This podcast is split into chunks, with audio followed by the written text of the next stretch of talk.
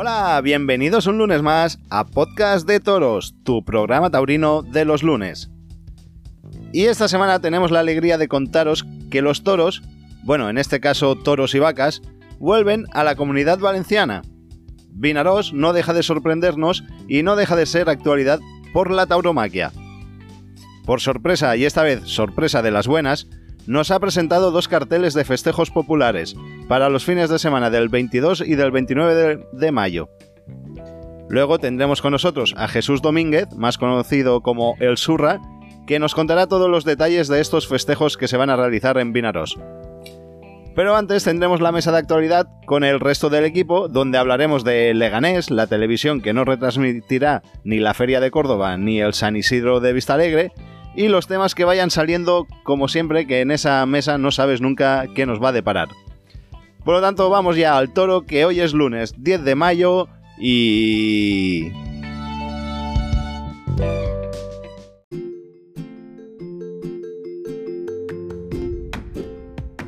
Aquí empieza Podcast de Toros.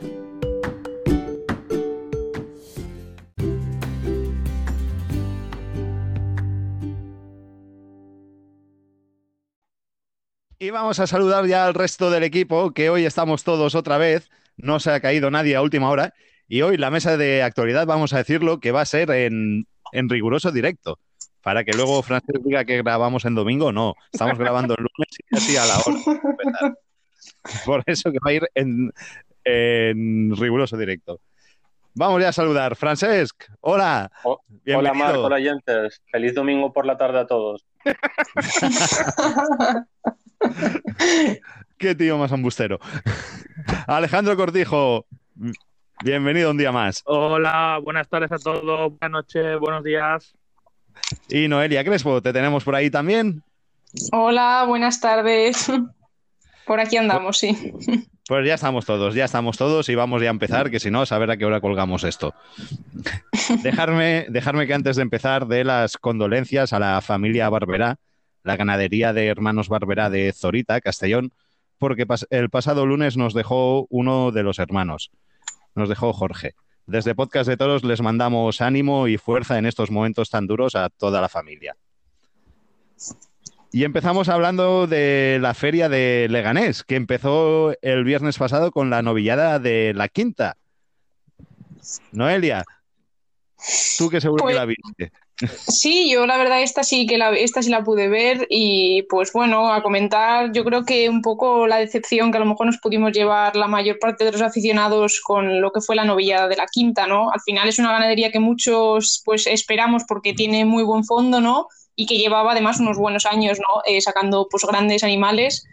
Pero no fue su tarde, ¿no? La verdad que salieron todos los animales, mm, pues la verdad que pocas opciones para los novilleros. Eh, y luego, pues a destacar a lo mejor un poco más entre los novilleros, eh, creo que pues el Rafi, la verdad que se le vieron ya las maneras de que va a tomar la alternativa. Yo creo que es un novillero que ya está bastante hecho, tiene oficio y sabe torear, ¿no? Y a Leandro también lo destacaría porque aunque tampoco tuvo muchas opciones, eh, sí que creo que volvió a demostrar un poco ¿no? esas maneras y las intenciones buenas que tiene, que ya demostró en aquella novillada en Año Ver. Y Montero, pues creo que no fue su tarde, ¿no? Eh, sabemos todos al final lo que es Francisco Montero, un toreo, pero no fue una tarde en la que se le vieran incluso eh, mostrar su concepto como es él. Y una pregunta, y viendo los toros de los siguientes días, ¿no os parecieron mejores y todo los novillos del viernes? Si la comparamos con la del domingo, estuvieron ahí. Yo la del que no la pude ver, entonces no puedo opinar, pero debió de salir muy buena, por lo que me dijeron. ¿Y qué, ta- qué tal Montero? ¿Cómo estuvo Montero? Que es un novillero al que todos esperan, que es de los primeros del escalafón. Yo creo que al final es un novillero al que también eh, pues mucha gente tenía como ganas de darle palos también el viernes porque al final es un novillero que pues lo hemos dicho siempre, no es diferente, que al final hay que buscar también eh, gente diferente ¿no? en el mundo del toro porque si todos están cortados por el mismo patrón pues es un aburrimiento esto, ¿no? Pero también ese día, pues aparte de que él no estuvo, o sea, es que desde el primer momento eh, tú veías que no estaba ni eh, a gusto con él, con, consigo mismo, ¿no? De no mostraba lo que es él, eh, al final lo que ha demostrado es estar desde atrás, eh, con pues ese desparpajo ¿no? que tiene, esa, esa diferencia. Eh, pero también la gente pues tenía como ganas ¿no? de darle a Montero porque al final no es un novillero que acabe tampoco eh, gustando mucho y es como entre comillas eh, al fácil que se le puede dar, ¿no? Pero bueno, sí, la verdad que no fue su tarde y habrá que bueno, esperarle a la siguiente porque yo creo que bueno, es un novillero que todavía es necesario ¿no? para la fiesta. Alejandro, tú que también eres fan de Montero. Sí, un poco lo que, un poco lo que está diciendo Noelia, que al final es verdad que en el sentido de que, vamos, vi Twitter, que, bueno, Twitter, redes sociales y, comentarios de, aficionados, que se le espera, pero se le espera para, darle palos. Y, eso quiere decir, pues una demostración de que algo por lo menos se, está haciendo bien, en, vamos, está haciendo bien en, el ruedo. Independientemente de que el año ver no, no fue su tarde, de que lo de la quinta tampoco el otro día fue su tarde, seguimos esperando a Montero por lo que dice Noelia. es un novillero diferente, no estamos acostumbrados a ver ese tipo de novilleros y cuando nos sacan un poco de la normalidad, pues eh, hay que dar un poco más de paciencia. Entonces veremos a ver lo que, lo que ocurre. Y al igual que Noelia, me quedo, me quedo también con, con Leandro, novillero que, que volvió a demostrar que, quiere y sobre todo que tiene aptitudes para poder, para poder comer de esto muy bien, ¿eh? porque se cruzaba el pitón contrario, ponía la muleta donde hay que ponerla, y bueno, que al fin y al cabo intenta hacer bien las cosas y hay que seguirle de cerca porque, porque hay futuro con, el novillero. Francés, ¿y a ti qué novillero te gustó más? A mí me gustó mucho el quinto novillo de la tarde, mm. por, por, contestarte algo distinto a lo que me preguntas. El quinto novillo creo que salió de la tónica de la novilla de la quinta, en cuanto a los novilleros, Leandro, la verdad que me gustó mucho. El Rafi sí, efectivamente, se le ve cojado para tomar la alternativa. Tiene una muy buena mano derecha. Me quedé un poco frío con su mano izquierda. Muy buen inicio faena. Y respecto a Montero, yo creo que se puede resumir en se torea como se está, más que como se es. Y se, como se es y como se está. Se le vio ya al salir de la plaza que algo le está pasando, que emocionalmente no, no está bien. Independientemente de todo esto, como ha dicho Alejandro antes, eh, empezó el año pasado muy mal, el año verde Tajo, y luego en Francia remontó. Toda esa gente que está en Twitter y redes sociales rajando de Montero, que tuvo una muy mala tarde y pegó un, sainete con la espada y una lidia pésima y estuvo muy mal toda la tarde, creo que va a tener que envainársela porque yo creo que Montero puede dar mucho, mucho más de sí. Una mala tarde la tiene cualquiera y no creo que tengamos que darle tantos palos. Más a un novillero que se ha anunciado con todo tipo de encastes en todo tipo de plazas y que siga haciéndolo. Yo creo que en Seret, si Montero vuelve a estar en Montero y en lo que se espera de Montero, va a triunfar colosalmente. Y bueno, y Leandro es un torero que tiene muchísima, para mí, muchísima proyección. Es la nueva esperanza de Colombia, el nuevo César Rincón, quizá. No, pero el, tío se ponía muy bien, dejaba la muleta muy plana, tenía un concepto muy puro y muy clásico del toreo, una muy buena estética, mucho temple. Mm, le faltó toro. Tengo ganas de verle con un toro toro. Y en línea general estoy de acuerdo con mis compañeros. Muy bien. Pues, qué raro que no les quieras llevar la contraria. No, hombre, ya he dicho que me gustó un toro de la quinta. El, quinto animal me gustó y el cuarto en otras manos quizá hubiera sido bueno. O sea, la novia de la quinta, que se le dio mucho más en el caballo que al resto de feria entero, no fue buena, fue mala. Fueron toros que, no eran ni bravos, que salían de los muletazos mirando al tendido, descartados totalmente. Pero oye, en perspectiva de lo malas que fueron las siguientes, pues no estuvo tan mal. Claro, en comparación a la de la quinta con días posteriores, lo de la quinta no fue tan malo como lo que vimos eh, el viernes.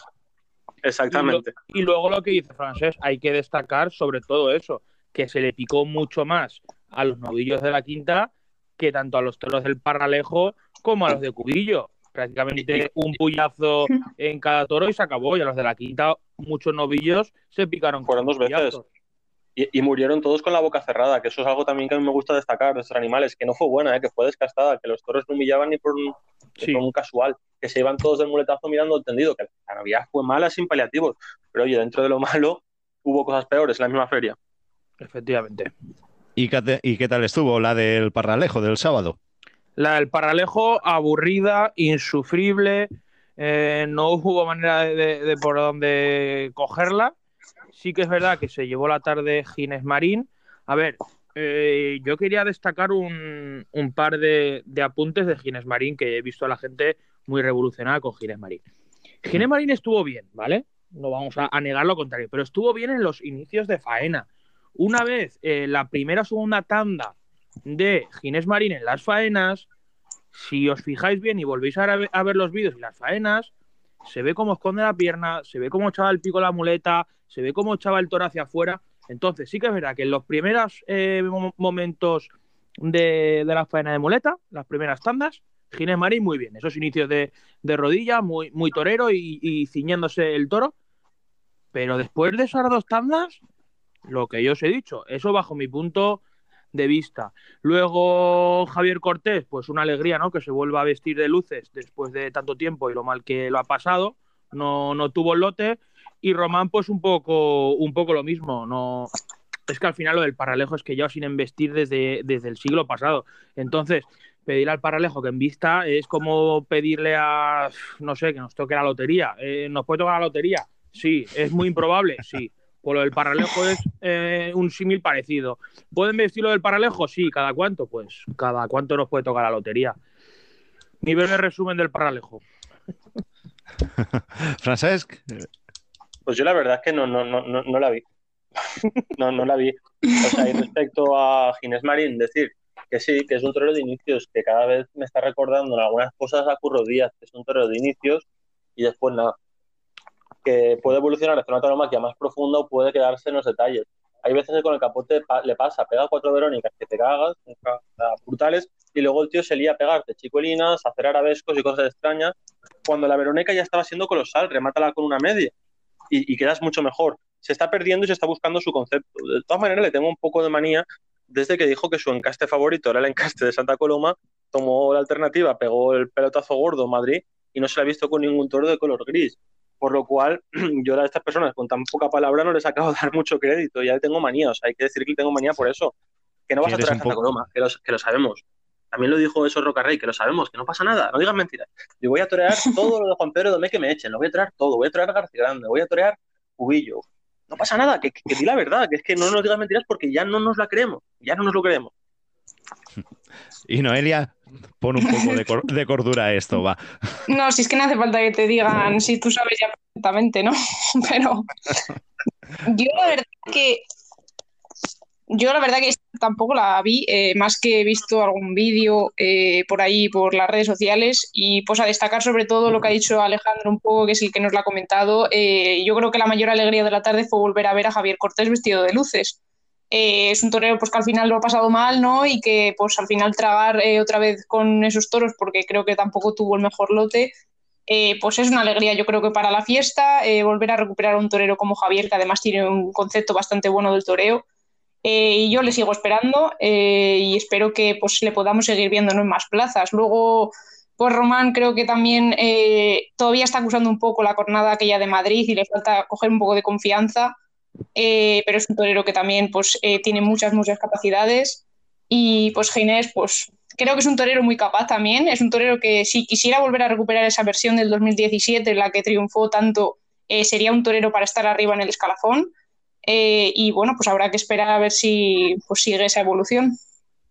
A mí hay que matizar que eso de que si quisiera, si pudiera, o, sea, igual es si pudiera, porque a lo mejor ya se ha, perdido y no se ha encontrado. A, veces hay toreros que yo veo que se pierden y no se vuelven a encontrar, se emborrachan de fama y, no volvemos a, verles a esos niveles. O ven que haciendo trampas llegan al mismo sitio, porque claro, ¿qué les vas a pedir a los chavales o a los toreros que suben si, ven los espectáculos que está dando el catedrático del Torero Enrique Ponce tarde tras tarde y aún así sigue llenándose. Tampoco les puedes pedir demasiado porque los, las supuestas figuras del torero tampoco dan un ejemplo claro sobre lo que deben de hacer. Y, después, mm, cortas orejas en corridas duras, eh, triunfa la temporada pasada, como es el caso de Noé Gómez del Pilar, y este año te responden como sin estar en Leganes, sin estar en Vista Alegre y sin estar en la mayoría de festejos y ferias que se han organizado en esta temporada post-COVID, porque cabe recordar que en Sevilla tampoco, tampoco estaba anunciado, por lo cual el, modelo a seguir creo que lo tienen todos muy claro, o sea, es imitar a los de arriba, porque si imitas a los de arriba sigue funcionando todo. Pues sí. Alejandro. No, eh, poco más que añadir a lo del paralejo.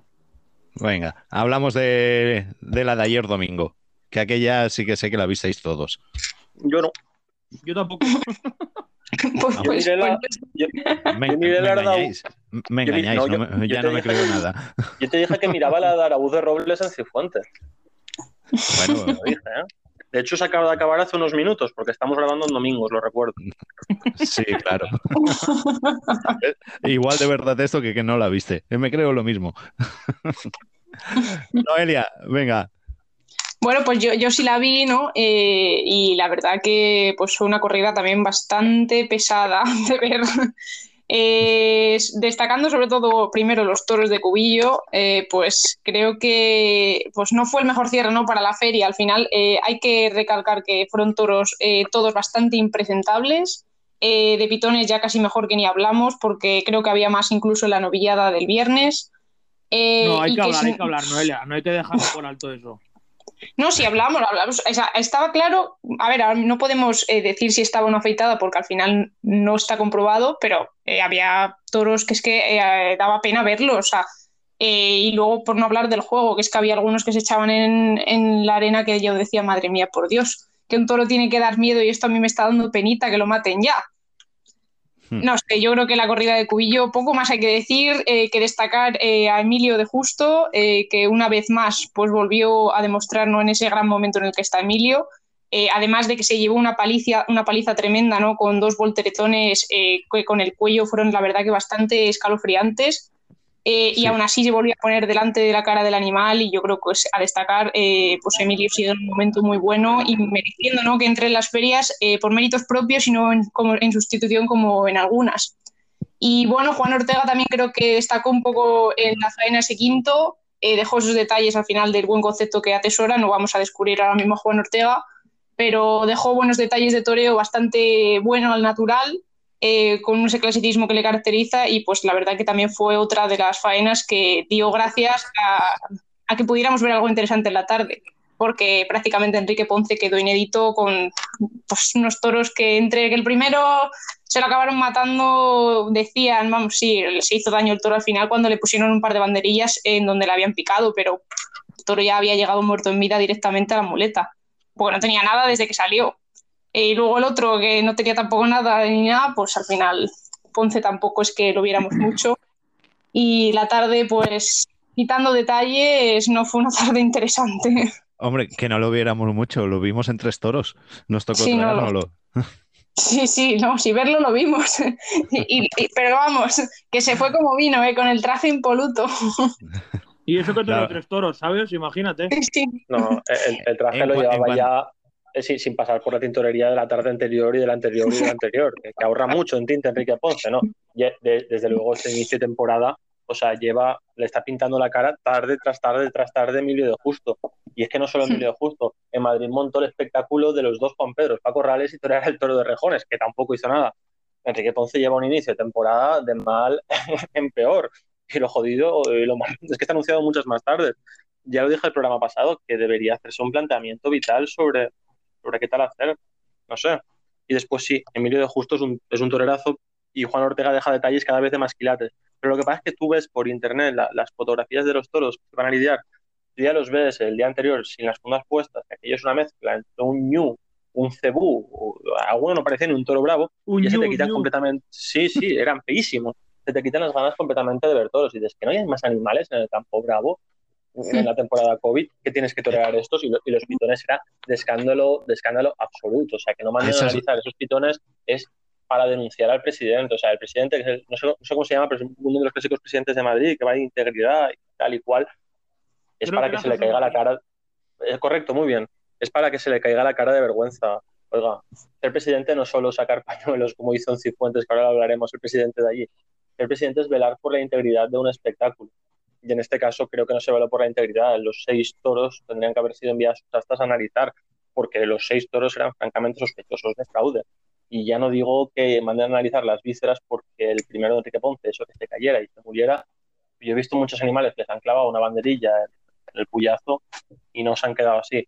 Está mal, pero eh, yo mandaría a analizar las vísceras también. Es verdad, pero es que la banderilla le, entró, media banderilla le entró allí. Sí, sí, yo, lo he visto eso veces. obviamente daña al animal, pero no les deja, no sé, no sé, no sé. Por eso yo mandaría a analizar las vísceras porque me sorprendió si yo fuera el presidente, que desde luego no lo soy. Le pegó la primera tanda de muleta y estaban enfocando y se vio como, cómo enfocaban a otro sitio, pero ya se veía la intención del toro que se iba a acostar, pero que estaba herido de muerte, estaba. Estaba para, no hacerle nada. No, llegó ni a pegarle la primera. ¿eh? Yo creo que Enrique Ponce pegó muletazos hasta el sexto y porque le tocó, por desgracia, matar el de Emilio. Si no, se va a la tarde sin, sin coger casi la muleta. Pues sí. Sí, sí, así fue. ¿Qué más? Alejandro, venga, cuéntanos algo tú. ¿Fuentes? No, no, eh, de cubillo hay poco más que hablar, lo que habéis dicho. Es que cuando ya ves esos, esos animales, Eso, el cuéntanos. día anterior o días anteriores, por redes sociales y fotos, es que ya todo lo que se haga delante de esos animales no va a tener la misma repercusión como, por ejemplo, ponerse delante de los toros de Araúz de Robles ayer en Cifuentes, que ahora no lo va a contar francés. También podemos hablar ¿eh? de los toros de Araúz de Robles. También podemos hablar porque el cuarto toro de la tarde, yo no sé si lo habían preparado antes para rejones. bueno. No lo sé. ¿eh? Por aparte ese toro, el resto de la corrida estuvo bastante bien presentada. Una corrida que, por supuesto, era una escalera con dos toros que podrían haber entrado en cualquier plaza de segunda, incluso muchas de primeras, con el cuarto que era un descalabro de toro, que era la cosa más fea que he visto nunca, y los otros tres toros más o menos de plaza de tercera. Los cinco toros, excepto el cuarto, con los pitones, no les vi nada extraño. Sánchez Vara con el primero, que para mí fue el mejor de la tarde al remate. Una pena que, les masacraran en un solo puyazo en el caballo. Pero el primero anduvo, yo creo que digno, eh, por debajo del toro. No, no, no, iba a esperar de Sánchez Vara nada estético ni nada, ni, ni, ni, que fuera Juan Ortega. Después me gustó Andrés Palacios cómo le pudo plantar cara a un segundo muy complicado. A mí me llegó a recordar la clásica alimaña antigua de Victorino. Era un animal que sobre las patas traseras se giraba, parecía aquello en león. Y Andrés Palacios, para lo poco toreado que está, estuvo bastante bien. Luego ya Yo con creo el que de la tarde. El, el, el, toro más complicado fue el segundo, ¿no? Sí, sí, el segundo, Andrés Palacios, donde estuvo. El, el tío estuvo digno. O sea, no, no, le puedo pedir nada más, ni más ni menos de lo que hizo. Eso estuvo muy, muy bien. Pues con el, con el quinto toro ya demostró más carencias, ya demostró otro tipo de torero.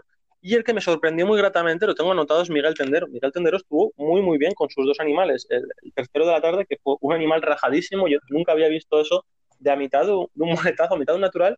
O sea, ¡pop! se vio las tablas, el tío se piró mitad natural, se desentendió totalmente de la muleta y se piró. Me pareció súper gracioso. Aún así, estuvo, Miguel Tendero estuvo muy profesional con sus dos animales, estuvo muy bien y es un torero que tengo ganas de ver. Respecto al presidente, aquello era una charlotada total. El tío no paraba de sacar pañuelos blancos y blancos y blancos. Claro, había solo 500 personas, la mayoría con tres alcanzaba seguramente. Pero vamos, aquello, aquello, aquello, fue un circo de orejas. Y otra, y otra, venga. No sé. Eh, dicen, las malas, dicen las malas lenguas que en esa corrida no se cobraban los mínimos, igual debían cobrar en carne, como anteriormente, como antiguamente, cada oreja representaba un porcentaje de la carne del toro, no lo sé, no lo sé. Pero vamos, aquello fue charlotada total. Que eso, al fin y al cabo, aunque sea una plaza de tercera como Steve Fuentes, es una corrida televisada, es una corrida que despierta el interés de los aficionados. Hay es que... una corrida que van a ver los aficionados, que no hay que hacer la orejera, porque entonces las orejas a esos toros pierden valor y no hay que devaluar esas orejas. Por los propios toreros, lo digo ya, ¿eh? más, que, más, que por, más que por el aficionado, que al fin y al cabo le hemos visto por el propio torero, porque son orejas que no, no, tienen valor, son orejas de muy poco peso. La coda se hubiera podido cerrar sin ninguna oreja, a lo mejor esa tarde. Y el presidente estuvo festivalero total. No sé, habría que hacérselo mirar también. Eso es algo que tendría que hacerse mirar. Y, y mandar a analizar los pitones del cuarto todo de la tarde, sin ninguna duda. Diez orejas se cortaron en ese festejo. Sí, sí, sí, sí, sí, sí. Pero después de, de, de, después de varios pinchazos, ¿eh? pinchazos y descabellos, tú, el tío asomaba, asomaba el pañuelo ahí sin ningún tipo de remordimiento, ¡pam! Aplicaba la máxima, aplicaba la máxima esa de los pueblos, dale la oreja, que, si, que no es ni la tuya, o sea, si fuera la tuya no la da, pero es la del toro, dásela. Aplicaba esa máxima, aplicaba esa máxima. Soltaba las orejas, vamos. Sería concejal, el típico concejal o alcalde del pueblo y ya está. No, tío, te, te, era flipante, tenía un resorte, ve, veía dos pañuelos y otro. Era, era, era una groupie de los toreros, me pareció interesantísimo. O sea, destacar el show que hizo. Te entretuvo. Hemos perdido a Francesc. No, no me has perdido, estoy aquí. Ahora, ah, vale. ¿Hola? Ah, sí, el compromiso sí, sí. de los toreros de tirar adelante una tarde tan complicada como, como es esa. Hmm. Vale. Y bueno. Y, y bueno, y poco más. que, que, que, que, bueno, que llovía y todo eso, perdón. O sea, llovía y hacía viento y la tiraron para adelante. Bueno, seguimos con que no va a haber televisión en Vista Alegre ni en Córdoba, de momento. parece que las negociaciones están rotas y son dos ferias de las que los aficionados, eh, perdón, los aficionados deberíamos de poder ver y, deberían televisar. que no sé qué opinión. Eh, dime, Alejandro, ¿qué opinión te merece? De momento no se va a televisar. Ese es el gran matiz de toda la frase. O sea, de momento, yo creo que momento. es una estrategia de marketing, de, en este caso de Matilla y, compañía, para que la gente pase por taquilla o por lo civil o por lo criminal. O sea, para que la gente diga o lo veo eh, o lo veo y paso por taquilla o es que no lo voy a ver en, en directo. También ha bajado ahora el precio de las entradas, que se ve que ya se han desbloqueado las entradas a partir de 33 euros. Pues eso todo quiere decir, en resumidas cuentas, que la venta está siendo muy, muy floja y muy por debajo de lo que se esperaba Matilla en un principio. Vale, pero eso en Vista Alegre. Pero Córdoba tiene una buena entrada. no, no, pero Córdoba no se va a dar. Córdoba con la televisión está roto, yo creo que no se da, ¿eh? No, de momento. Lo que está claro es que Córdoba no se da y, esto es un tirada Pero no, es que no es lo mismo Garzón que Matilla. Claro, esto es un tirada floja entre Matilla y los del club. Yo, estoy casi convencido que está firmado con los del Plus, pero hasta el día antes no va a decir, pues oye, que sí, que se televisa, porque va a intentar vender todo el papel que tiene acumulado en las taquillas. Porque, pues, claro, y no será poco. Claro, es que pone los precios, como los pone, y oye, son privados. Hombre, eh, es que, el día que se pusieron las. No, sí, sigue siendo, perdón. No, no, claro, es que normal que tenga todo el papel casi en taquillas. Es que el día que se pusieron a la venta las entradas nos saltan con que las más baratas son 50 euros, es que en ese momento la gente ya empezó a decir que no iban. Luego sí, ahora ya parece que hoy, a tres días de que empiece la feria, ya pues va viendo que no va vendiendo y ya empieza a sacar más baratas. Pero vamos, me parece que es una gestión nefasta. Por parte, sobre todo, porque se ríen al final del aficionado, que al final somos tan buenos los aficionados a los toros que acabaremos yendo a esa feria y se acabarán llenando las tardes. Pero no se puede al final eh, gestionar tan mal una feria, por favor. Pero me estás contando que sacó, que sacó a 50 euros la entrada más barata y, hoy ¿a cuánto la tiene? A 33. Hoy está a 33. Hoy a 33. ¿Y todos estos que han comprado las entradas a 50 euros les va a devolver la diferencia o qué? Sí, sí, sí. Tiene toda la pinta. Se va a personar él en casa de cada uno a devolver la diferencia. Va, a ir don, Antonio Matilla uno por uno y se lo va a dar con, intereses de demora. Exactamente. yo, creo que lo que no tienen en cuenta es que esto, aparte de una crisis sanitaria, es también una crisis de carácter económico, que muchos aficionados han perdido sus puestos de trabajo. que, debemos de ajustarlo todo. Debemos de ajustar los precios de las entradas, porque mucha gente está metido en los ERES, los ERTES y ese tipo de cosas que no entran los ingresos que entraban antes en casa, que mucha gente también vive. Pero aquí es que a Matías eso le, da absolutamente igual. Eh, no, pues que no le dé tan, pues no, obviamente que no le da tanto igual, porque ha tenido que bajar las entradas. Lo ha tenido que entender más tarde, tendría que haberle dado importancia desde el principio, porque ha tenido que bajar las entradas. No le da igual porque ha tenido que bajar las entradas. No, si, si, francamente le diera igual, diría, pues bueno, vamos a ver la corrida yo, el apoderado de los toreros y el ganadero. Pero como, como sí que le importa, ha tenido que bajar los precios y el día antes saldrá en modo Lobo Wall Street, él y el David Casas diciendo que sí, que televisamos la feria de ustedes. Estaba, tipo Lopera, estábamos en la UBI y yo les dejo una feria libre, sin deuda, para ustedes. ¡Viva el Plus Toro! Así. Con Tonis. Claro, es que me, veo el discurso así, o sea, eh, después de eh. una negociación es durísima. Muy loperista todo, están entre Lopera y Jesús Gil. Hay que hacer un debate de esto de los precios, ¿eh? porque Leganés tampoco. Ahí está la cuestión. Se ha llenado. Al final, sí, pero ahí, por lo menos ves eh, que el empresario al final, eh, por lo menos ha intentado hacer las cosas más eh, de cara al aficionado, al bolsillo del aficionado, ¿no? Porque no es lo mismo pagar una barrera por 50 euros en Leganés que pagar una entrada en el gallinero de Vista Alegre por 50 euros. Desde luego creo que al final, pues ahora mismo sí, entiendo que al final el empresario lo que va a ir a buscar es a sacar dinero, porque al final es él el que, el que también se está jugando su dinero, ¿no? Pero también yo creo que hay momentos en los que tampoco eh, está en los bolsillos de todo el mundo como para ir a una corrida y pagar la más barata 50 euros. Ni mucho menos. Y es que si no eres de Madrid o de la zona, además de la corrida, el desplazamiento. Claro. Eso, comer por ahí. Comer, dormir, es que es todo. Claro, si quieres pernoctar también es otra. Es que es que no solo son, ir a ver una corrida de toros, si no estás al lado de la plaza, no solo son 50 euros en este caso, puede llegar a ser eh, bastante más de 50 euros, por lo cual tienen que pensar otras formas alternativas de, los precios, que no puedes poner una corrida la entrada más barata a 50 euros en plaza tan grande como Vista Alegre. Si me dijeras, oiga, que el aforo reducido y es un espectáculo para cuatro sibaritas. Pues podría llegar a entender los precios más caros. Una plaza tan grande con ese mm. aforo, yo creo que tendría que ser más, más comprensivo. Hmm. Por ejemplo, Ceret mismo, las entradas no son baratas en Ceret, no nos vamos a engañar, pero las pagamos bien a gusto, también hay que decirlo. Pero es un producto determinado, pero este, este, producto que está vendiendo Matilla, que es un producto para lo global, para la mayoría de, del mundo taurino, no es un producto como puede ser Ceret, Monde Marsan o Big Presentac, que son productos para un aficionado determinado que sabes que te va a ir o sí, sí o sí, porque te ofrecen un producto buenísimo y sabes que vas a ver un producto de calidad. Un espectáculo, marca Matilla, sabes que vas a ver figuras y los toros son un melón para abrir que normalmente suele salir 8. Por lo cual es, una, es un cartel para el público en general y el público en general no es un público tan y tan fiel y el público general ante restricciones presupuestarias como son las de la crisis sanitaria y económica del COVID, pues igual va a decidir no ir a ver a los toros, ahorrarse esos 50 euros y gastarse ese dinero, yo que sé, en cosas como puede ser comer. Pues sí.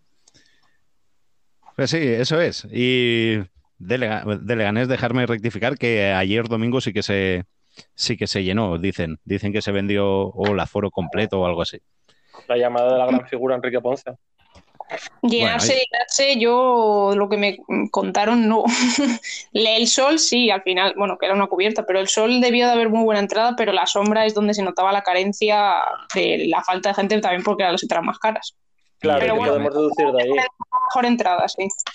El viernes también hubo muy poca gente en la novillada con, con novillos de la quinta y el sábado también hubo poca gente en Leganés. Con, con el sol lleno deducimos que la gente tiene ganas de toros, lo que no tiene es dinero.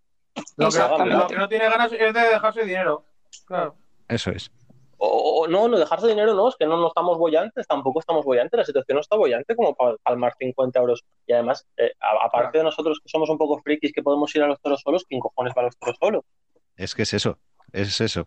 A, lo mejor en una, unidad familiar son 4 o 5 personas que a los 4 o 5 les gustan los toros, 50 por 4 o 5 personas ya me dirás tú. A lo mejor solo trabaja una persona de esa unidad familiar sin merendar. No, no puedes, ahorras el puro, el gin tonic y la merienda. Esto es, Matilla lo ha sumado en el precio de la entrada, pero una unidad familiar que a lo mejor entra en 1.500 euros, son 4 o 5, a los 4 o 5 les gustan los toros, calcula 50 euros cada uno por ver una corrida de la feria y ya si quieres el abono, pues flipas. Es muy difícil que puedan ir tantos. Y, lo que decíamos, si tienes que comer o lo que sea, pues manías que tiene la gente de comer cada día. O sea, lo importante es ir a ver los toros, dejar de comer, dejar de beber, dejar de, pagar el alquiler, ir a los toros solo. comer es secundario. No solo de pan vive el hombre, ya lo dijo Jesucristo, hombre. El hombre come de ir a los toros, a los toros que organiza Matilla, y a Matilla y darle 50 euros más 20 de propina para salvar la situación del señor Toño Matilla, que es el que peor lo está pasando. No lo están pasando mal el ganaderos, como puede ser Cuadri, que no lidera un solo toro, no. No, eso no. Es épico, vamos, por cierto. hablando, hablando de toros, eh, destacar también las novilladas de Villaseca de la Sagra, que, que, eso, joder, es, el reducto galo, tío, es el reducto galo de España. O sea, yo estoy enamorado de Villaseca de la Sagra, que luego por Twitter nos pueden llamar Villasequias, que nos lo llamen, yo al menos sí. Pues hay que, hay que ensalzar eh, las cosas bien de plata de Villaseca. ¿Se me escucha bien? Sí, Un poco lejos, no sé qué has hecho, un poco lejos, pero sí. Vale, no, es que yo me escucho eco por eso. Hmm. Bueno, eso es lo que estaba diciendo. hay que destacar el alfarero de plata y lo que dice Francés, el alfarero de oro con esas novilladas. Y este año con el gran aliciente de que han hecho una novillada concurso con Cuadri, Prito de la Cal, eh, Victorino y demás ganaderías. Sin duda, para mí, Villaseca, la feria más top en cuanto a novilladas. Yo creo que van un paso por delante en Vilaseca. Van uh, un paso al lado del aficionado, creo yo, ¿no? Más que al lado del público, que, son los productos que estamos hablando, de lo que ofrece Matilla y compañía, estos están ofreciendo un producto para el aficionado. Es que, es que tenemos que distinguir ya entre productos para el aficionado y productos para el público. Es que incluso el marketing para ellos es completamente distinto. No se le vende igual una corrida de toros a un aficionado que, que a una persona del público en general no se le vende igual a, alguien que quiere ver a la figura de turno, que quiere ver al mediático. Yo lo primero que leo de un cartel son los toros. Si los toros me gustan, sigo leyendo. Si los toros no me gustan, pues allí se, acabó nuestra conversación. También tiene que haber un, prestigio de la plaza. Por esta regla ¿Eh? de tres, lo de la novillada de Leganés, a mí me sorprende que tuviera tan poca asistencia de público. Porque era una ganadería eran eh, novilleros de punteros y uno que debutó el año pasado, que es Leandro Gutiérrez, y que dio muy buenas sensaciones y que la gente está esperándolo. Marc, viernes laborable, seis y media de la tarde. Viernes laborable, seis y media de la tarde. Bueno, es verdad, no, es por justificar, no es por justificar, pero es viernes laborable, seis y media de la tarde. Claro. yo, mismo no he podido verlas porque trabajaba el viernes y Como tú, ¿cuántos habrá? Claro. Pues muchos más. Y tendría que haber más gente, que si la cosa estuviera mejor, habría más gente que trabajara. Pero bueno. Por cierto, última hora, las fallas 2021 serán del 1 al 5 de septiembre de 2021. Todo lo que se conocía como la crema, los monumentos y demás. Respecto a tema taurino, en principio eh, va a haber una feria de julio. Ahora veremos a ver si tienen ganas realmente de hacer toros o no en Valencia. veremos a ver. Y este año iba a haber feria de fallas. Alejandro, y este año iba a haber feria de fallas también. también. La, vimos, estuvo muy, muy bien. ¿Te acuerdas de, la corrida esa concurso que hicieron? Pues, genial. Mejor que Villas. Toro de rehuelga, como humillaba. Pues espectacular. El de Valdeyanque. Uf, un espectáculo, un espectáculo tarde. La semana que viene hablamos de esto y le damos caña a lo de Valencia y Castellón y, lo de los aforos que ha salido esta semana. Sí, la, trampa esa que han metido. Eso es. Que ahora, ahora nos lo, lo explicará en la entrevista que, grabamos ayer, bueno, bueno, que grabé ayer con, con el Surra, nos lo cuento todo. Lo de, los pueblos y la trampa que hay, o sea que no se pierdan lo que viene. No nos lo perderemos. Bueno, señores, eh, les dejo que es domingo y tengo que ir a cenar. Madre mía, qué galeo. Es que no tiene ni, credibilidad el tío. Ninguna. ¿eh? Si luego me escuchan hablar de toros, no me van a creer lo mismo, nada. No me crean, lo que digo son tonterías. hoy, vamos, ningún tipo de pudor. vamos a poner el título que no somos serios, para que no te hagan caso. No lo somos. bueno, señores, un abrazo. Hasta la que viene, un abrazo. Alejandro. Bueno, un abrazo. Otro para ti. Noelia. Hasta la semana que viene. Adiós.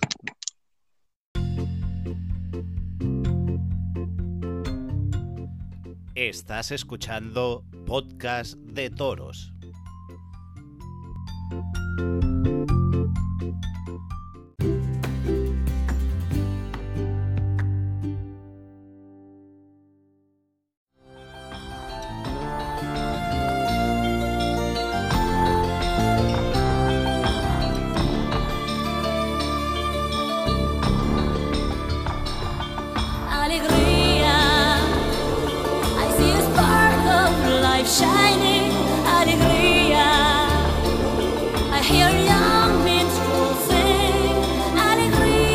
Y seguimos en Podcast de Toros y vamos a hablar de festejos populares y sobre todo de los que se van a realizar en Vinaros.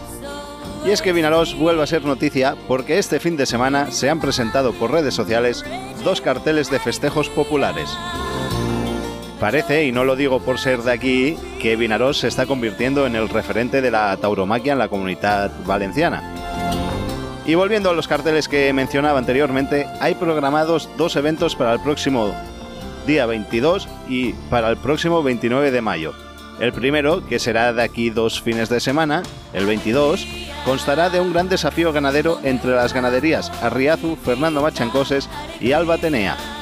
Y para el fin de semana siguiente tenemos la primera fase del Circuit Taurí Fundación Satine, que contará con la participación de las ganaderías de Capota, Fernando Bansilla, Hermanos Infantes, Hermanos Guillamón, Hermanos Bellés y Ganadería Ibanet. Y para hablar de ello y que nos cuente más detalles sobre todos estos carteles, tenemos con nosotros a Jesús Domínguez.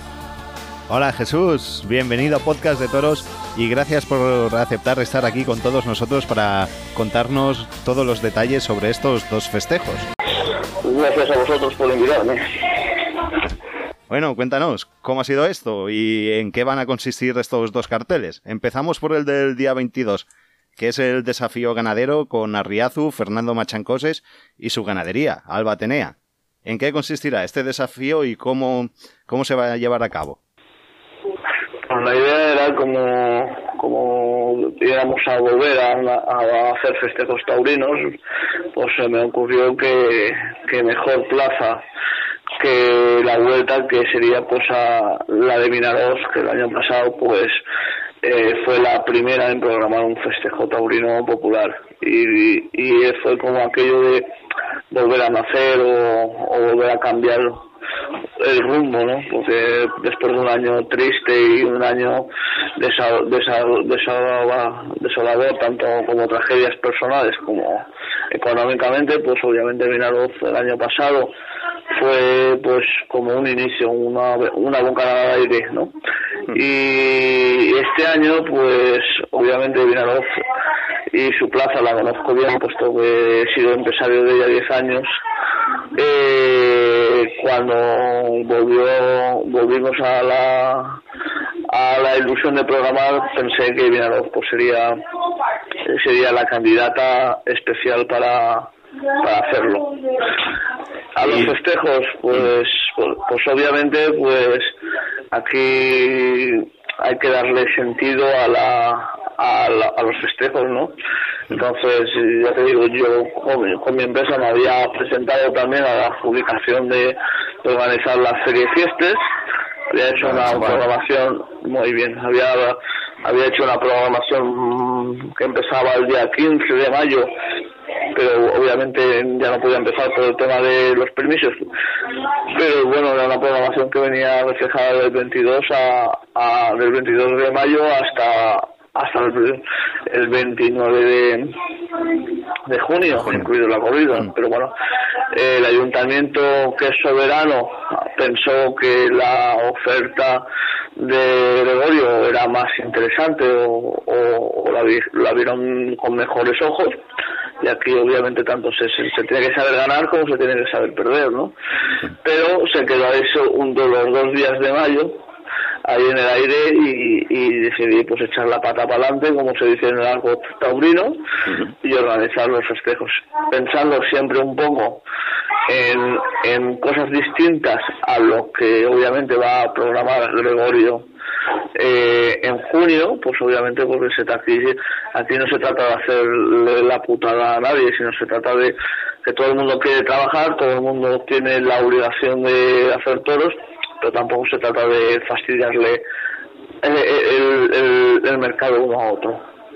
Y, y, en eso pues pensemos en dos festejos pues obviamente que van a ser distintos a lo que Gregorio va, va a besar.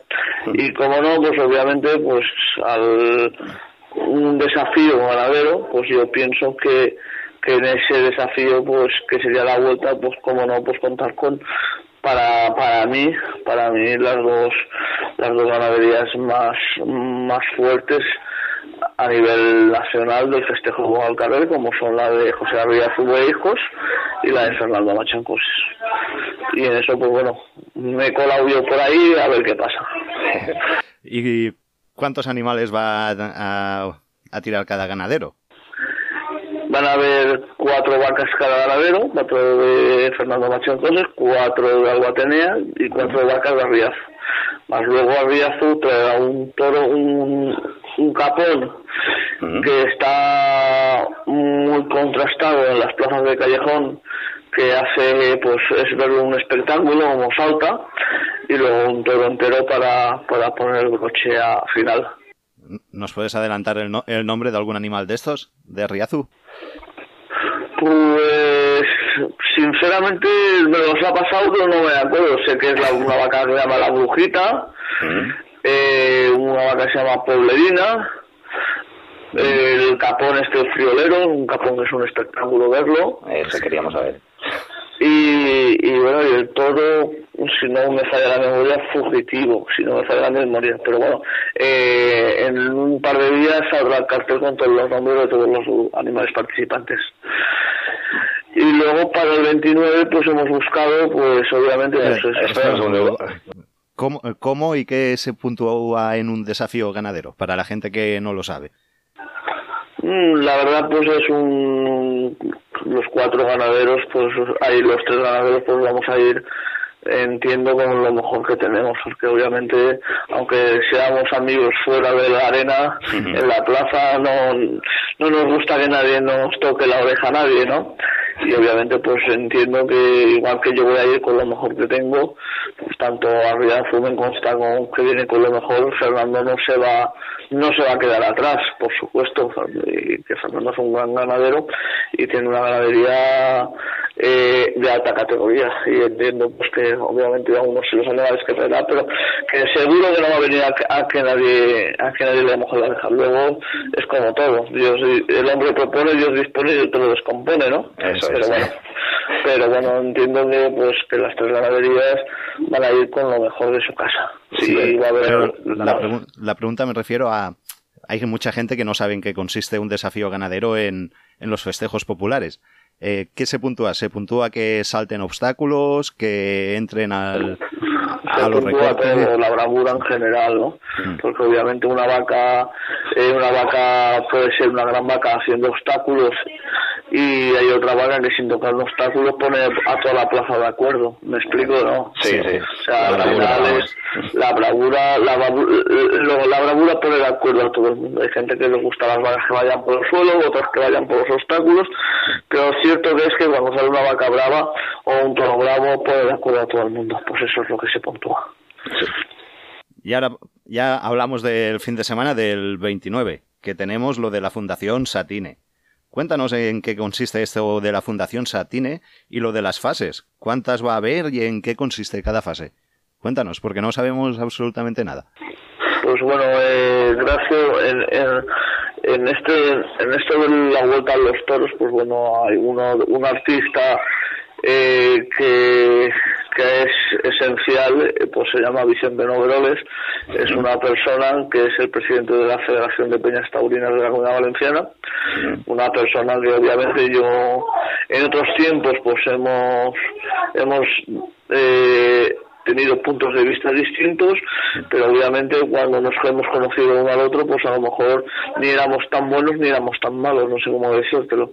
Y nos hemos puesto a, a trabajar en- conjuntamente, pues obviamente yo desde el punto de vista ganadero como empresario y él de vista desde el punto de vista de aficionado y de presidente de las peñas y pues obviamente cuando dos personas eh, tiran para adelante en, en, en el mismo lugar pues se fluye todo más más más rápido.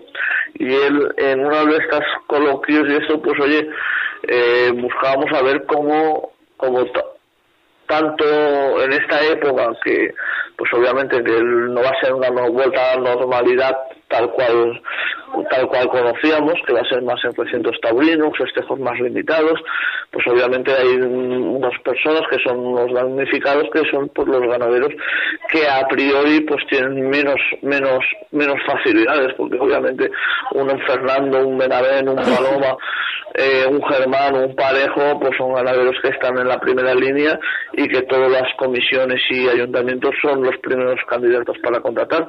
Pero hay una línea de ganaderías, pues que, pues obviamente, como puede ser la mía, perfectamente, pues que, que, pues somos menos, menos apetecibles, ¿no? Y él se buscó, Vicente buscó colaboración con la Fundación Satine, eh, y creemos un circuito donde vamos a hacer, Vinaroz va a hacer la primera fase, pero van a haber más fases en el resto de, del año, donde se van a hacer pues unas, en una tarde vamos a congregar por cinco o seis ganaderos eh, con dos vacas pues para, para, para darles la oportunidad a, a que ellos también tienen derecho a, a trabajar, a facturar y a dar de, y a dar de conocerse también como ganaderos, ¿me explico? Y Vinaroz, y Vinaroz Vinaroz va a ser la primera fase y en ese día pues van a haber seis ganaderos. Hemos buscado, obviamente, pues ya que Vinaroz es, es, es el, el- el comienzo y, y es un día solo, pues seis ganaderos más de la zona en Castellón Norte y la de Fernando Mansilla, que es de, de Ulldecona, para, para dar comienzo. Pero bueno, de aquí será Meliana, que Meliana van a haber 16 ganaderos, o sea, es darle un poco de continuidad. Eso es el proyecto y obviamente es pues es, es una tarde de, de buscar a, a esos ganaderos pues que a lo mejor no pueden aguantar el peso de una feria, no pueden aguantar el peso de una tarde, pero sí que tienen sus dos vacas para, ir dignamente y, y trabajar y ganarse la vida. Eso, o no tienen el peso o no les han dado la oportunidad y, lo, y pueden empezar a demostrarlo. Por supuesto, por supuesto. Aquí, aquí tú sabes que, que obviamente, pues, eh, yo te puedo hablar, como desde el punto de vista de mi ganadería, mm. pues obviamente que cuesta una barbaridad tirar para adelante. O sea, te, puedo, te puedo hablar de, también como una persona que, que, que estoy ahí, ¿me entiendes o no? Claro. que es difícil abrirse el camino. Y bueno, os habéis dejado una ganadería, una que es el ganadero de aquí de Vinaros, la de Más del Rey. Ah.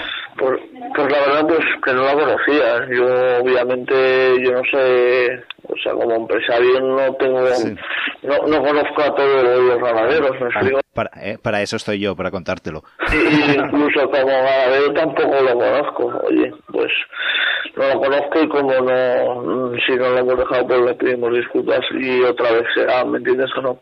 Sí, ha, corrido muy poco, la verdad que ha corrido muy poco en los pueblos. Solo he hecho dos salidas, una en Rosey y otra en Uidecona.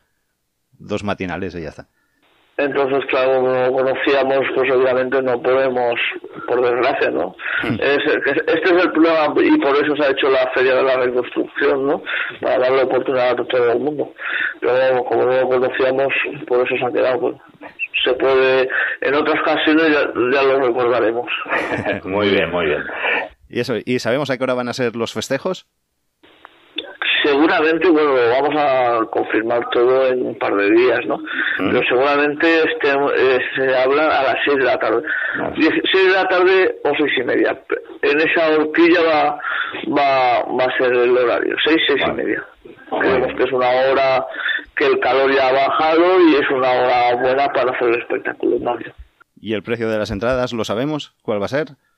Estamos pendientes también a, a mañana, a mañana en que, porque obviamente eh, se publicó la orden de hacer toros el ayer sábado, pero tampoco es, es una orden muy muy generalizada, no ha sido una orden en, en exclusiva de Walcaber, entonces estamos un poco pendientes de los aforos. Obviamente, si el aforo es más eh, si el aforo es de mil personas, pues a lo mejor puede ser 12 euros, y si es un aforo de más amplio, pues podemos, puede ser una entrada de 10 euros.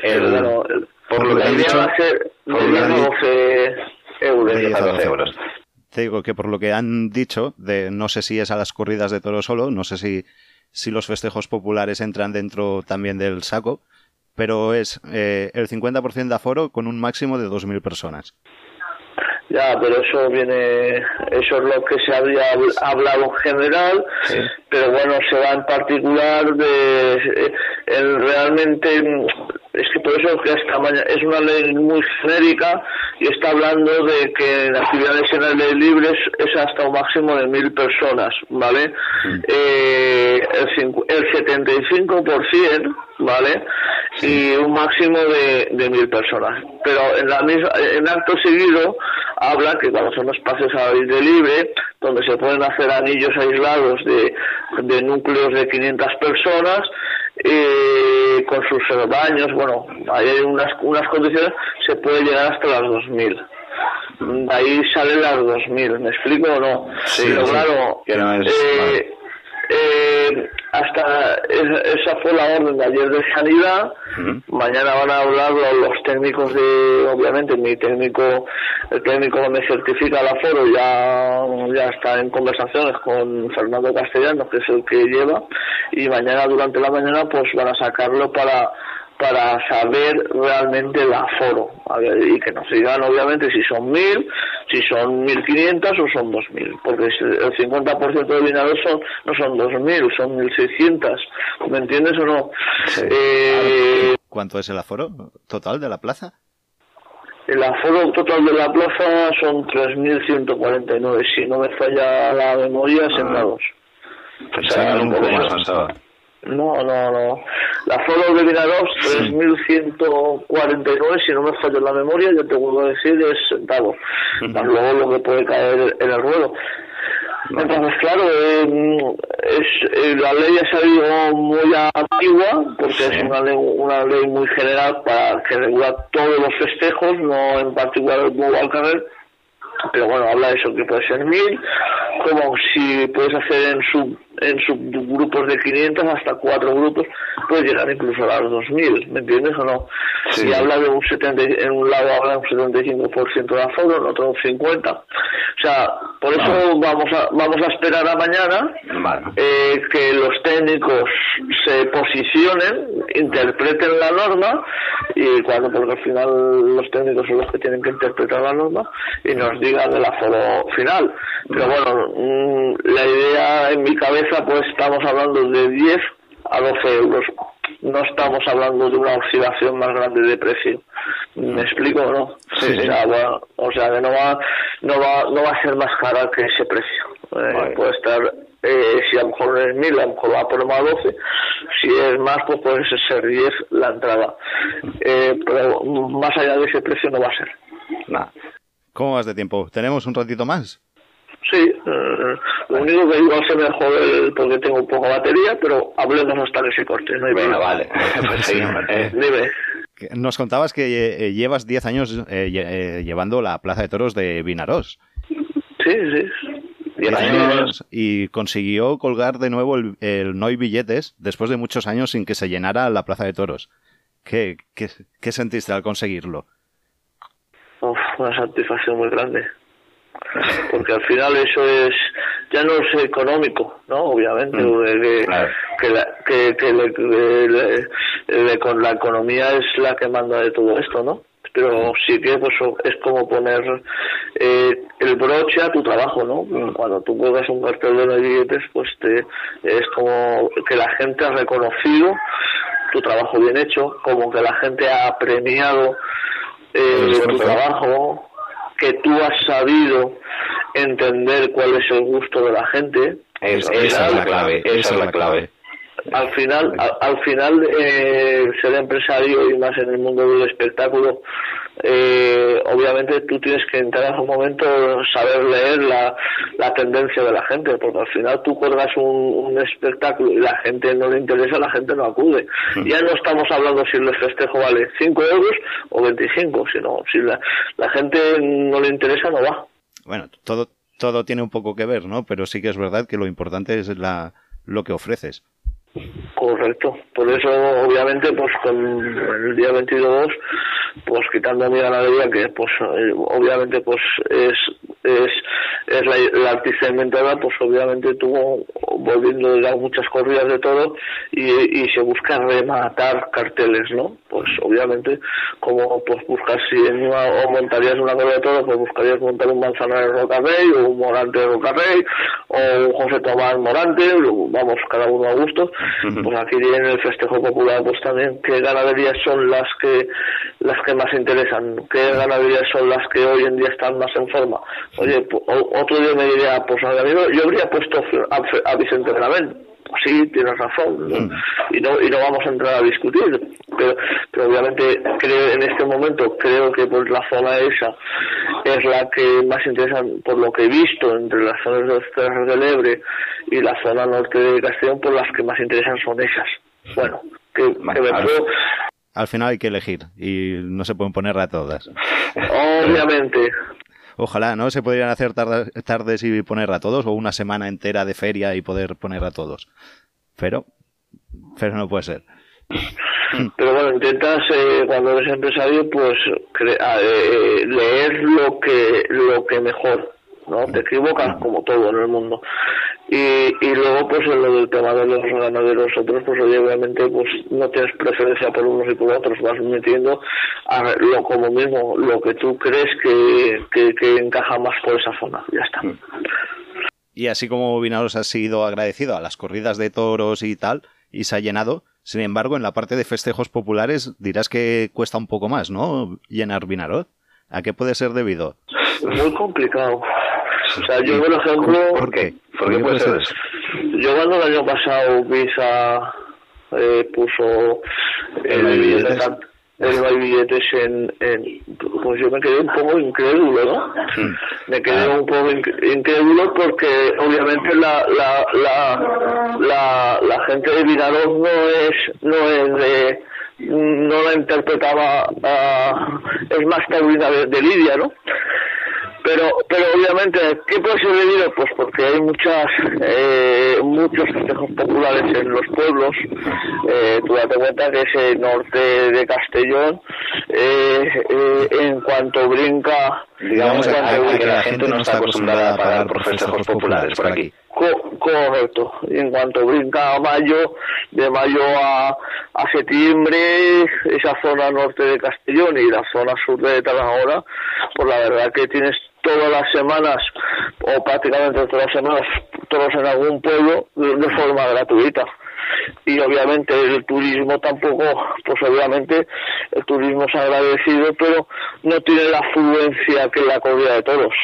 En la corrida de toros suena, eh, eh, se pone el turismo más todo el aficionado, pues obviamente que desde prácticamente del sur, del sur de, de Castellón hasta hasta Barcelona, porque yo cuando yo te digo había mucha gente de Barcelona que bajaba a ver todos los de hecho, pues, pues habría más aforo, pero bueno, yo creo que sinceramente pienso que el 22 y el 29 no, va a haber problema de aforo en el sentido de que va a haber bastante gente que va a, ir, esperemos que así sea y así tenemos que hacerlo, los taurinos. Tenemos que apoyar lo poco que nos hacen, tenemos que apoyarlo.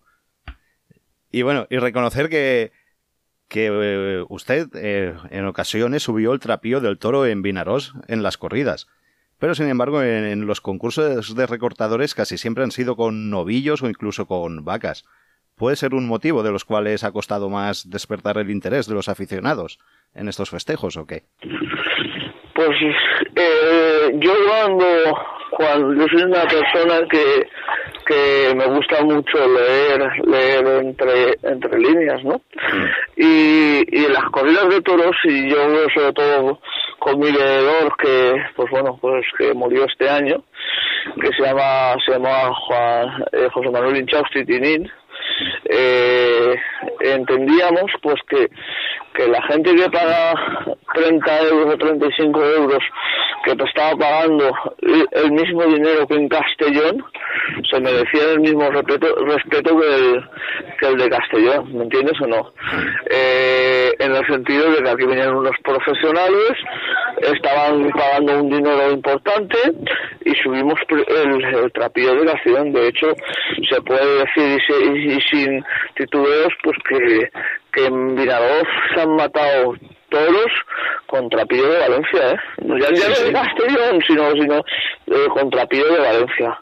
en los festejos, en los festejos taurinos populares es otro, por desgracia o por suerte, pues trabajamos con otros niveles de presupuesto, eh, otra calidad de recortadores.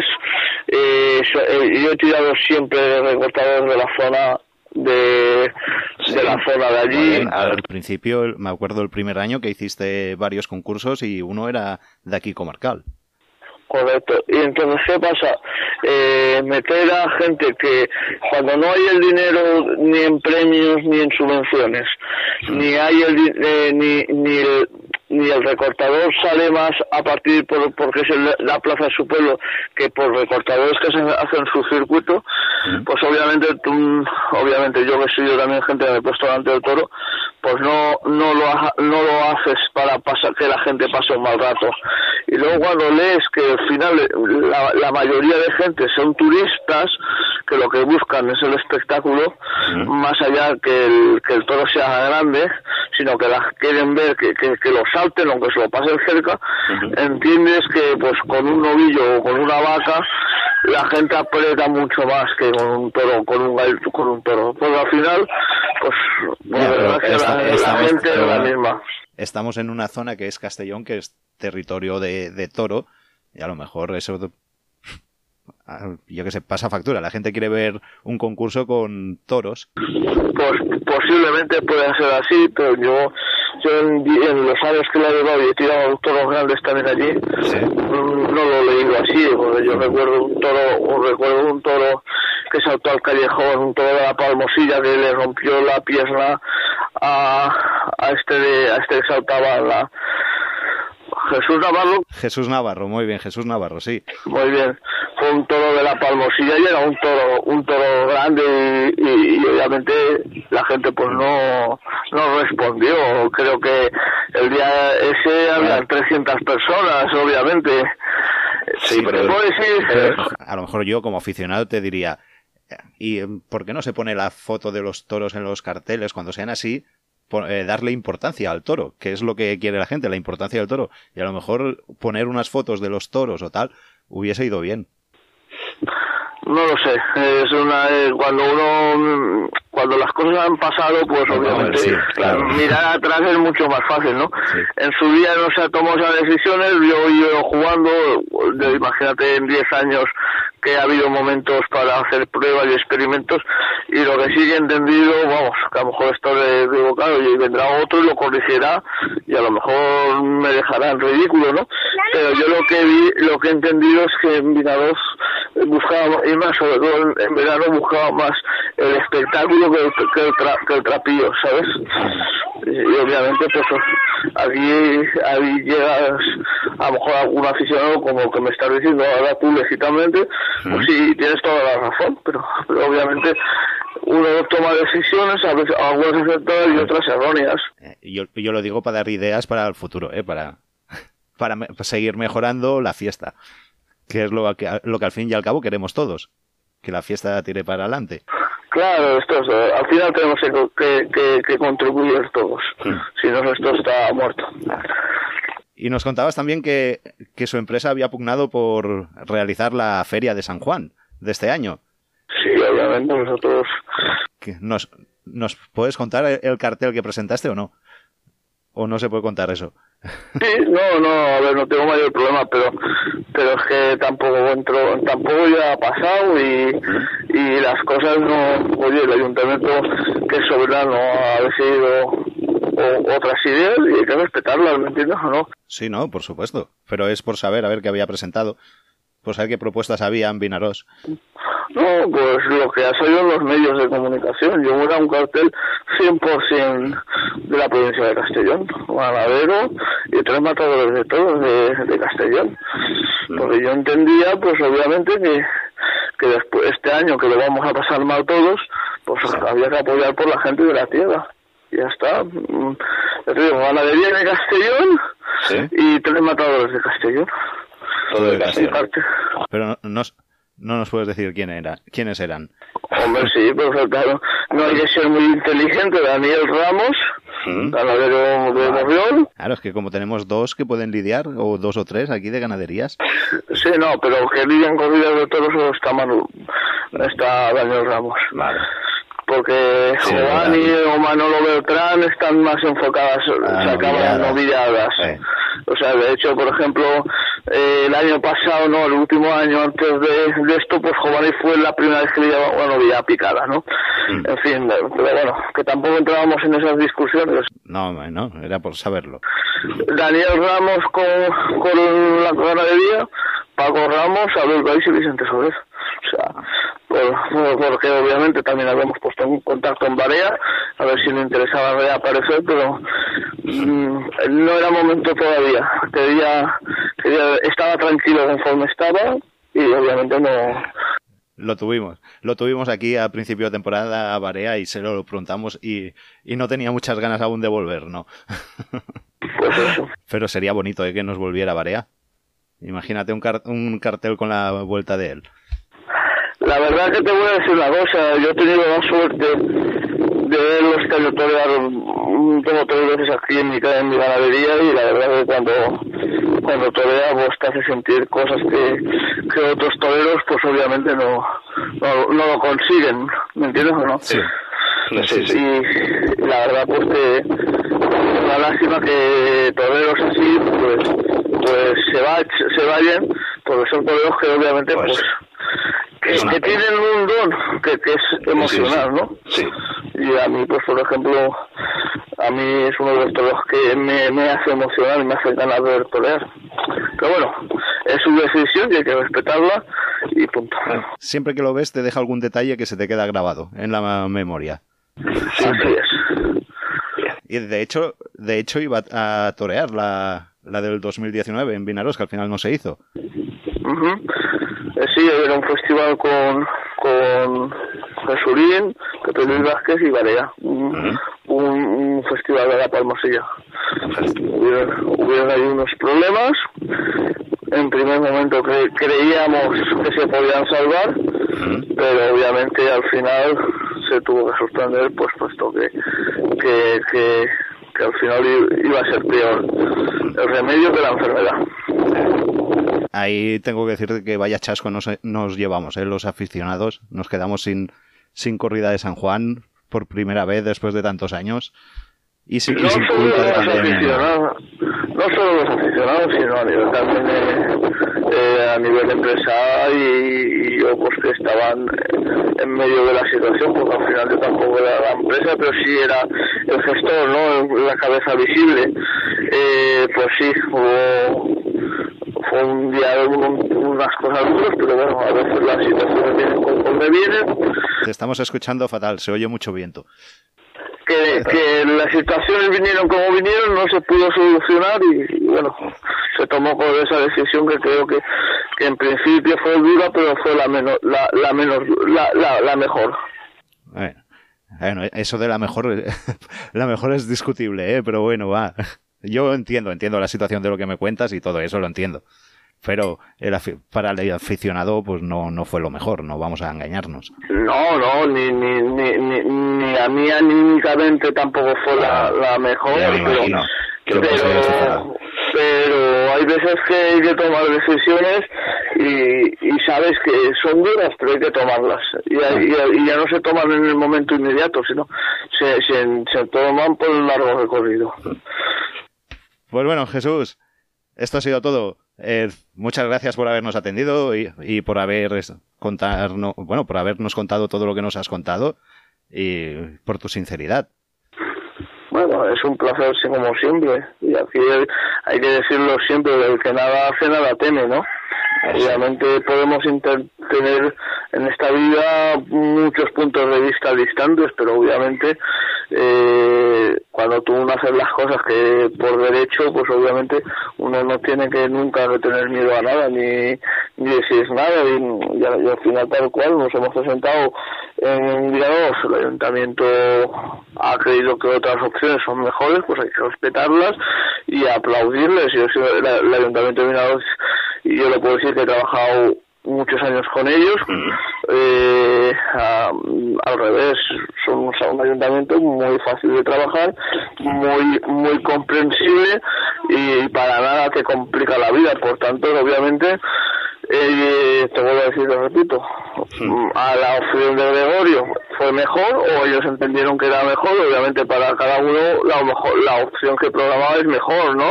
Pero obviamente luego hay una, una, una gente que es externa a ti, que la valora. Pues oye, hay que respetarla y aplaudirla. Que lo importante es que se hagan toros, da igual que lo salga.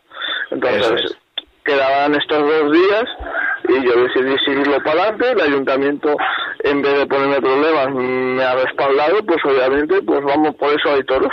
ya está. Y, y las cosas son así y el que las y salirse de ahí es buscar polémicas donde no hay. Pues sí, pues lo importante es eso, que se lleven a cabo y luego, pues si, si acaso hay, hay más fechas y se pueden presentar más cosas en más fechas. Claro, no solo Ah, y luego, luego es cierto que, que pues hasta septiembre ya no se puede hacer, pero bueno, hasta septiembre, de septiembre hasta el año hasta San Juan del año siguiente, pues hoy ya está bien abierta para, para hacer fechas. Vamos a ver cómo evoluciona todo y ahí yo no, yo no descarto nada. A ver si en septiembre nos montáis una feria, un fin de semana cada empresario de estos cuatro que habéis optado y, y mira, y, y completamos Vinaros. Vamos a ver cómo evoluciona. Vamos a ver cómo va la pandemia primero. Pues eso, Jesús. Eh, en esta una de las cosas que nos ha enseñado la pandemia es ser muy cortoplacistas. No puedes no puedes mirar más allá de 15 20 días, ¿eh? Además de verdad. Además es que es de, sí, en eso tienes toda la razón del mundo.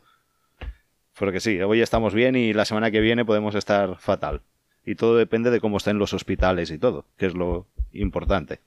Por eso vamos a ver evolucionar porque obviamente es, es una, una pandemia y hay, hay un virus que no que no que no controlamos y oye va esto como hasta ahora pues vamos a trabajar.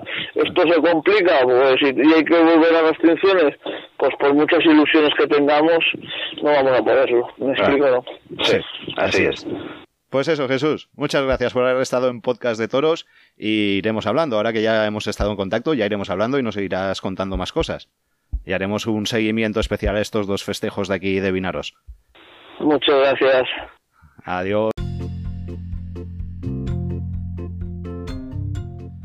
Estás escuchando Podcast de Toros.